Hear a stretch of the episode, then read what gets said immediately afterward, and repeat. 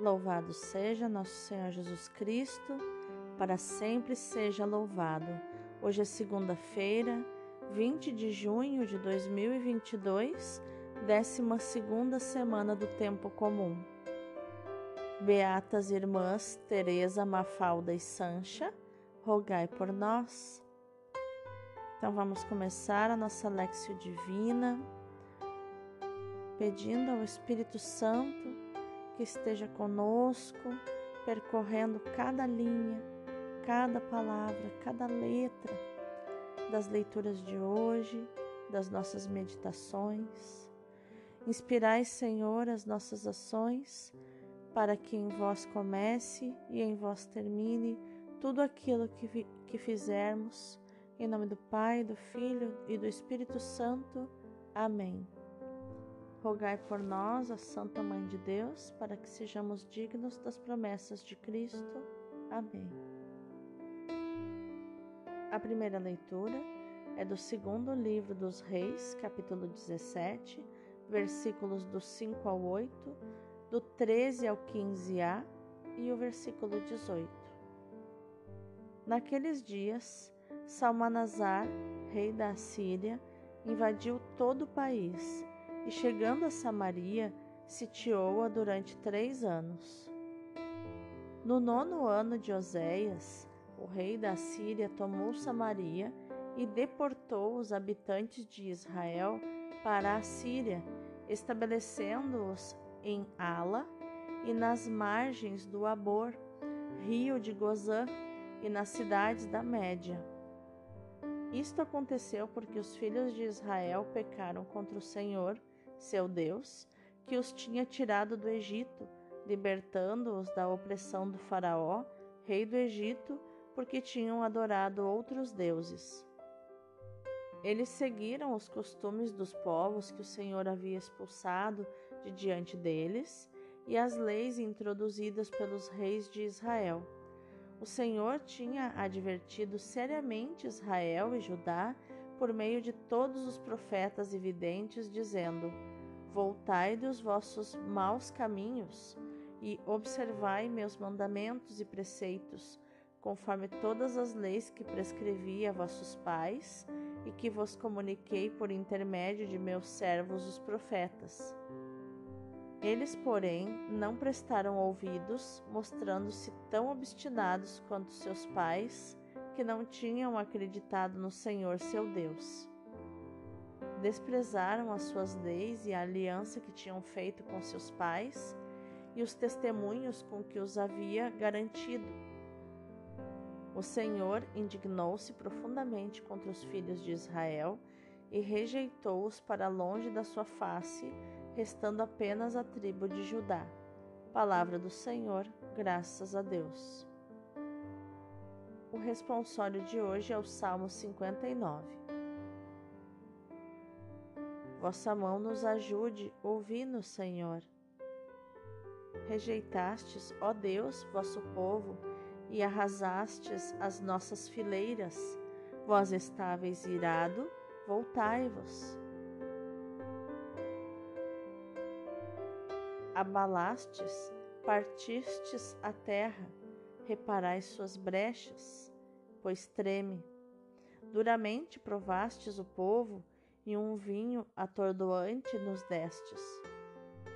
Quem me leva à cidade segura e a Edom quem me vai conduzir? Se vós, Deus, rejeitais vosso povo e não mais conduzis nossas tropas? Dai-nos, Deus, vosso auxílio na angústia. Nada vale o socorro dos homens. Mas com Deus nós faremos proezas e Ele vai esmagar o opressor. Vossa mão nos ajude, ouvi-nos, Senhor. O evangelho de hoje é Mateus capítulo 7, versículos do 1 ao 5. Naquele tempo disse Jesus aos seus discípulos: Não julgueis e não sereis julgados, pois vós sereis julgados com o mesmo julgamento com que julgardes, e sereis medidos com a mesma medida com que medirdes. Porque observas o cisco no olho do teu irmão e não prestas atenção à trave que está no teu próprio olho? Ou como podes dizer a teu irmão: Deixa-me tirar o cisco do teu olho, quando tu mesmo tens uma trave no teu? Hipócrita, tira primeiro a trave do teu próprio olho, e então enxergarás bem para tirar o cisco do olho do teu irmão.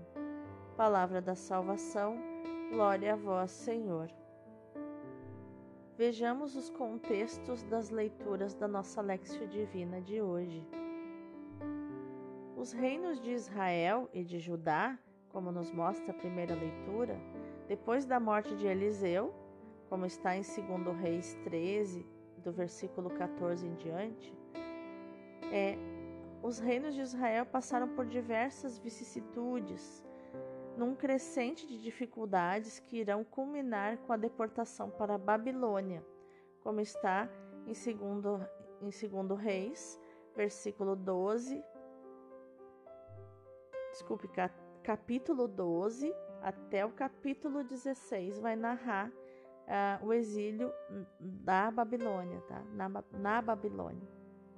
A tomada de Samaria, capital de Israel, pelo rei da Síria depois de três anos de cerco, suscita nos autores deuteronomistas uma reflexão sapiencial.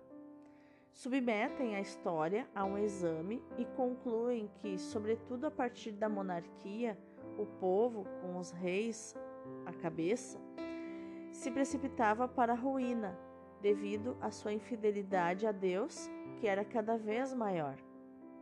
O texto litúrgico para não ser demasiadamente longo, corta vários versículos intermediários e também os versículos 19 até o 23. Mas o texto integral mostra bem a gravidade do cisma religioso e do sincretismo, do sincretismo em que Israel mergulhou. A infidelidade do povo não podia não corresponder à recusa de Deus. Salmanazar, quinto, que reinou entre 726 e 722 a.C., ele pôs o cerco a Samaria no ano nono de Osias, isso entre 732 e 724 a.C., que não se mostrara um vassalo fidedigno. Sargão II acabará por conquistar a cidade em 722 a.C. Já no Evangelho, nós vemos que, na base dos provérbios que o Evangelho de hoje nos apresenta, e nos outros semelhantes, está o princípio da retribuição, que se apoia numa norma de paridade. O mesmo que fizestes aos que fizeres aos outros, farão a ti. Nos desperta a atenção o passivo dos verbos: sereis julgados, sereis medidos Estamos perante um chamado passivo divino. O sujeito destes verbos é Deus. Na forma ativa, diríamos: Deus vos julgará, Deus vos medirá. Sendo assim, trata-se de uma verdadeira ameaça. Quem pode resistir ao julgamento ou à medida de Deus? Se virmos bem, Jesus não nos proíbe julgar e medir os outros, mas nos ensina como fazê-lo. A medida do juízo divino será igual a que usarmos nos nossos julgamentos humanos. Na antiguidade, a medida com que se media a cessação de um bem era a mesma que assegurava a sua restituição. Um exemplo fácil de cessação, não de um bem, mas de um contrato de trabalho, por exemplo, é que se o empregador cessa o contrato de trabalho, ele deve uh, assegurar ao empregado a sua restituição. Então, vamos dizer, ele paga os dias trabalhados ali com uma multa rescisória e tudo mais para fazer a cessação do contrato de trabalho. Então, já em Israel já se tinha essa mentalidade que quando se cessava um bem, se assegurava sua restituição. Os rabinos, por sua vez, ensinavam que Deus se servia de um duplo critério de juízo: a justiça e a bondade. Deus é justo, mas também Deus é bom. Deus é bom, mas também Deus é justo. O convite a não julgar forma como que uma espécie de refrão no Novo Testamento. O próprio Cristo se apresenta como aquele que não vem julgar, mas salvar. Isso nós vemos em João 3:7, João 8:11 e Lucas 23:34. Paulo também nos previne contra o risco de fazermos julgamentos. Ao julgares o outro, a ti próprio te condenas, como está em Romanos 2:1. Claro que nosso intelecto né, é dotado, então, da capacidade de julgar se uma ação é boa ou ruim. Não devemos julgar pessoas, mas podemos sim julgar comportamentos, atitudes, posturas. Um exemplo simples disso que eu quero dizer é um hábito muito ruim que os pais têm de julgar os filhos como pessoas, no sentido de é, quando ficam bravos, por exemplo, que o filho fez alguma coisa errada, eles xingam dizendo: Você é burro, né? Por exemplo. É, então, o, essa frase, Você é burro, está falando do ser daquele filho, está falando da identidade daquele filho, burro. Tá? Então, isso seria um julgamento inadequado, isso seria um julgamento errôneo é, e não é verdade também. Né? Só que isso acaba uh, imprimindo naquele filho uma, um ressentimento, uma mágoa de ser chamado de burro. O que na verdade deveria ter sido corrigido pelo pai em questão aqui no exemplo é o comportamento, dizendo: filho, isso que você fez está errado, ou isso que você fez é inadequado né? e não uh, rotular aquele filho com uma, uma palavra tão pejorativa. Tá? Vamos meditar essa palavra? O juízo de Deus pode demorar, mas não faltará. A catástrofe das tribos do Reino do Norte é consequência do juízo de Deus motivado pela infidelidade à aliança, apesar dos repetidos avisos dos profetas. É preciso e prudente temer o juízo de Deus. O Evangelho nos ensina a não julgar os outros, deixando esse encargo a Deus, ou a julgá-los como gostaríamos nós mesmos de ser julgados. Não julgueis para não serdes julgados pois conforme o juízo com que julgardes, assim sereis julgados, e com a medida com que medirdes, assim sereis medidos. A nossa única preocupação em relação ao próximo deve ser ajudá-lo. Tarefa difícil, uma vez que muito frequentemente temos de julgar, de discernir o que é bom e o que é mal, mas o nosso julgamento deve limitar-se aos atos não as intenções. Só Deus que sonda os corações pode condenar ou justificar alguém. Quando nos, nos colocamos em lugar de julgar né, os outros, de juízes dos outros, facilmente pecamos. Para usar as palavras de Jesus, é como se puséssemos uma trave no nosso olho, na nossa vista.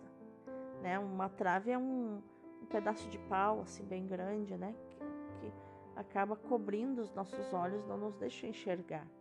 Assim faziam os fariseus, que orgulhosamente se julgavam diferentes dos outros e até superiores. Criticavam as ações dos outros e não viam o egoísmo e a soberba que enchia o coração deles, apesar da trave que os separava dos outros e de Deus uma pesada trave que separava os fariseus dos outros e também de Deus. Facilmente somos tentados a julgar os outros, mas Deus nos convida à misericórdia e à solidariedade. Carregai as cargas uns dos outros, e assim cumprireis plenamente a lei de Cristo, escreve Paulo em Gálatas 6:2.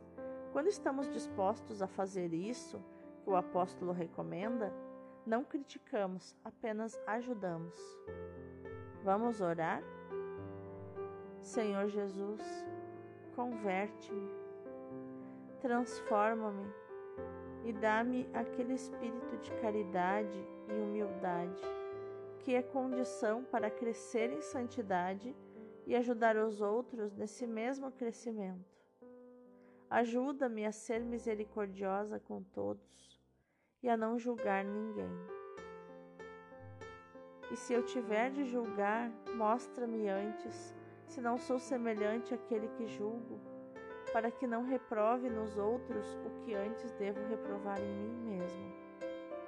Ajuda-me a rezar, Senhor, para poder receber os dons da tua graça e derramá-los sobre os meus irmãos. Amém. Vamos contemplar essa palavra?